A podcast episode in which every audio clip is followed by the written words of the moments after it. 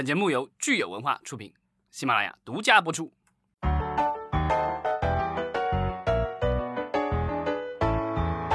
欢迎大家收听新一期的《影视观察》，我是老张。大家好，我是石溪。今天是四月十四日，星期二。首先，我们来看一下我们的听众留言。秋水与秋雨说，《星球大战》系列部分的内容已经从国内的视频网站下架了，所以他联想到说，迪士尼要与国内的视频网站是不是会建立长期的合作，成立一个单独收费的迪士尼加分区？对，迪士尼加这个服务已经上线有一段时间了，然后呃，我也体验过一下，呃，上面的话其实有很多的迪士尼的内容，包括它从福斯收过来的内容，呃，内容上来说还是比较丰富，但是原创的这个内容不是很多。嗯，之前其实咱们在节目里聊过，就是说迪士尼家的话，在美国上线了以后，其实陆陆续续在一些国际地区也已经上线了，啊，包括最近好像在印度也已经上线了。那去年其实就有传言说，这个迪士尼有可能这个政府公关本领了得，呃，能够在中国能够有可能独立开一个这个迪士尼家的这个呃网站或者 APP 这样的服务，因为之前咱们也聊过，北京这边的话。有可能会设立一个呃媒体的特区，然后可能会开放外资进入，可以设立流媒体平台之类的。这个当时是有这样的一些规定出来的。当然，但那时候我记得咱们就猜测过，说迪士尼进入中国是有有两种可能，一个是说它是单独的一个独资公司，然后它单独出一个 APP，出一个网站。那这个是史无前例了。另外一种可能就是，其实就是像秋水与秋雨说的那样的，有可能就是看到迪士尼出现在比如优爱腾当中的某一个网站上的这个有一个专区，因为这样类似的这个已经之前已经有了。因为如果大家买过啊腾讯的这个视频的会员，就知道它有一个专门的 HBO 的专区。所以我们也猜测一下，迪士尼如果跟国内的视频网站合作，会是哪一家呢？好几年前，迪士尼曾经和呃阿里合作过那个一个，应该是一个迪士尼盒子，还是一个一个什么迪士尼的服务，我忘了。当时我也没买过，但是新闻里有提到过。但是这个服务的话，好像是没有上线，还是说上线不久就被有关部门给喊停了，因为他这样似操作似乎有一点点违规。因为就是其实是利用了国内的一个实体公司，然后专门为海外的这样的一个内容提供商做了一个平台。那这当时是不不被允许的。那现在的话，我觉得如果这个关系一直保持的话，那也有可能就是会在优酷上出现一个这样类似于迪士尼专区，这个是有可能的。其实无论是迪士尼是否与国内的视频平台合作单开迪士尼专区，还是说他们的迪士尼家直接进入到中国，其实对于中国的观众来说，应该都是一个好消息。对，而且我认为的话，就是迪士尼和优酷的合作应该是最合适的，因为我们知道迪士尼的几大业务，一个是它最大的业务其实是主题乐园，呃，那主题乐园在其实在上海的主题乐园开园了以后，好像我印象当中优呃这个淘宝的那个天猫天猫旗舰店，它也也就开了，可以在上面买票了。嗯，它的很多的这些商品的话，其实也可以通过这个淘宝天猫去售卖。迪士尼如果是和优酷去做这样的一个深度的绑定的话，呃，对它本身来比就比较好，因为它其实最赚钱的就是它的这个乐园和它的这个衍生品，这是它最大的一块的收入。那这两个的话都可以和这个淘宝和天猫合作。啊，另外的话，其实它的电影的话，其实毫无疑问跟淘票票也是可以合作的。所以这个就是跟那个阿里指阿里系的这些公司的话，我觉得这个合作的可能性，呃，我自己觉得就是如果他们合作的话，我觉得是合作机会是最多的。没错，那我们今天的新闻呢，其实也跟国内的互联网视频公司是息息相关的。就是国家的广播电视总局颁发了第六号令，这个其实是非常有意思的一道政令。呃，这个令这个名字反正听起来不不呃不大起眼，叫《广播电视行业统计管理规定》，我们简称就是总局六号令。嗯，是不是很酷？听起来好像是一个要暗杀或什么之类的。这题目上写的是广播电视行业，但是你看它的这个就是它的这个第三条，他就说了，就是它本规定所称的广播电视行业各单位是指从事广播电视、网络视听节目服务相关业务服务的各类法人单位，所以它其实涵盖了我们传统的广播电视以及我们现在新兴的这些流媒体。这个让我想到了是我们的电影行业，因为我们都知道，我们的电影票房数据其实是由国家的专资办统一管理，而且统一对外公布的。对，这样的话就是，其实每一家电影院每一天其实都需要把自己的相关的数据都要报给专资办。其实片方的话，因为之前我在电影公司工作的时候，其实也这那时候就是我跟发行的同事交流才知道，就每一天的话，比如说我是一个公司电影公司，我今天有一个电影上映了，然后呢，这个电影在电影院每一天上映都有数票房数据吧，但这个数据的话，其实都是。呃，不是说电影院直接报给报给这个公司的，因为即便你是发行公司，你也没有那个数据。这个数据都是先报给这个专资办，然后专资办每天会有权威的数据发回给这个发行公司，告诉你说你这个电影今天在各个地方的电影院卖了多少钱。但是我觉得电影的数据，就是这个票房数据和互联网上内容的点击率这个数据非常不一样，就是。点击率其实对于很多互联网公司来说，它属于商业机密，它是非常核心的数据了。我很怀疑说，互联网公司他们愿不愿意，希望由这个政府部门给统一管管起来，并且对外发布。对，之前咱们在节目里聊了，就是优爱像优爱腾的话，爱奇艺和腾讯都已经停止了公布前台的。点击的数据，所以呢，他们只公布一些相关的什么热度啊什么之类的，告诉你哪些剧比较火，哪些剧不怎么火。但是具体他们是怎么比较的，怎么去计算的，这个都变成了后台操作了。所以我其实还是非常好奇，说互联网是怎么应对这一条总局第六号令的，以及说是不是未来我们作为一个呃局外人都可以在某一个国家的公开的平呃平台上，能够随时查到。互联网最真实的数据，像那个专资办的话，我记得我之前了解到的就是专资办每天都统计了这个票房数据。呃，然后呢，就是其他的一些公司，比如猫眼啊，其他还有这个 E N 什么之类的这些专业的啊行业网站，因为很多的行业公司、行里的公司都会订阅这些数据服务。然后呢，他们会，因为他们会做各种各样的分析嘛，有的各种图表什么的。但是原始数据，这些公司的原始数据都是来自于专资办，所以类似于这样的这种资讯公司的话，这个行业呃数据咨询公司的话，他们其实都是要向。呃，专资办交钱，等于是要买一个这样的数据接口，然后呢，就是能够实时的得到相关的一些数据，然后他们再去做再加工，然后把这些加工出来的报告啊之类的数据什么的再卖给其他的公司。所以呢，如果我现在觉得就是，如果我们的这个总局广电总局现在就是说在呃网络视听和电视收视率上方面的话，要做一个权威的一个网站的话，那也许将来。呃，要去做相关的一些分析啊，或者报告什么的，可能也要去买一个这样的接口了。那我们相比起来，在美国，他们的数据有的时候是由一个专业的统计数据的公司来操作的。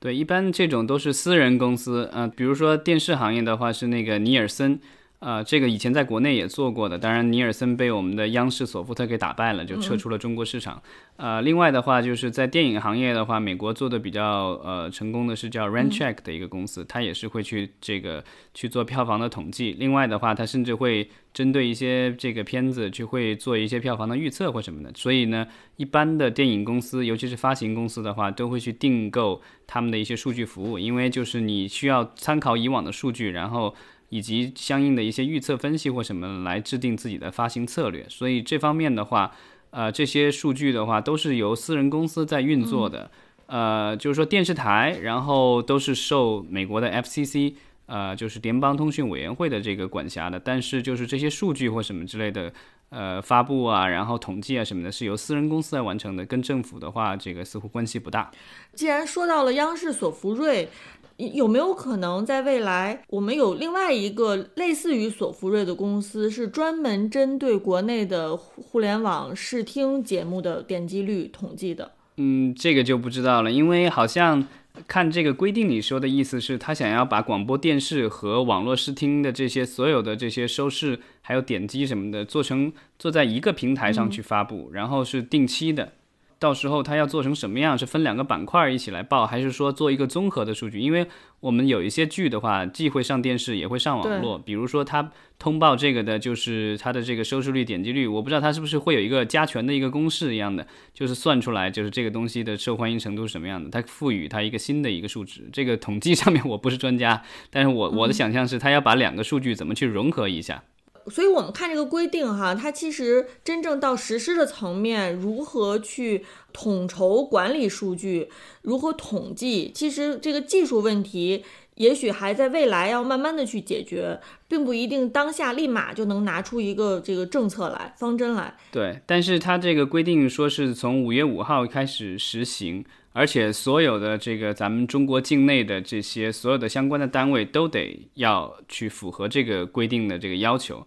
电视台的话，全部都是国有的。那网站的话，视频视听网站其实也有相当一部分都是国有的。那当然也有一些私人公司。但是我觉得，既然政府这个就是相关的主管机关下了这道令的话，我觉得可能就只能够配合了。那具体的这个操作的话，也许这个我觉得可能在这个规定出来之前，可能大家都已经通过气了，然后这个东西就是已经都在紧锣密鼓的筹备当中了。到时候这个一个一个月，差不多一个月以后吧，这个正。正式实施的时候，我觉得可能刚开始还会有一些磕磕碰碰吧，就试运行阶段。然后之后的话，应该就会呃有一个比较顺畅的一个发布了。是，其实对于我们来说，是希望看到更多、更真实、更准确的数据的，尤其是来自于现在我们都熟悉的这些互联网的视听公司。嗯，但是至于说最终他们能够公布出来的数据到底是到什么程度啊，他们的这个详细度是如何的，其实我心里是不太有底。对，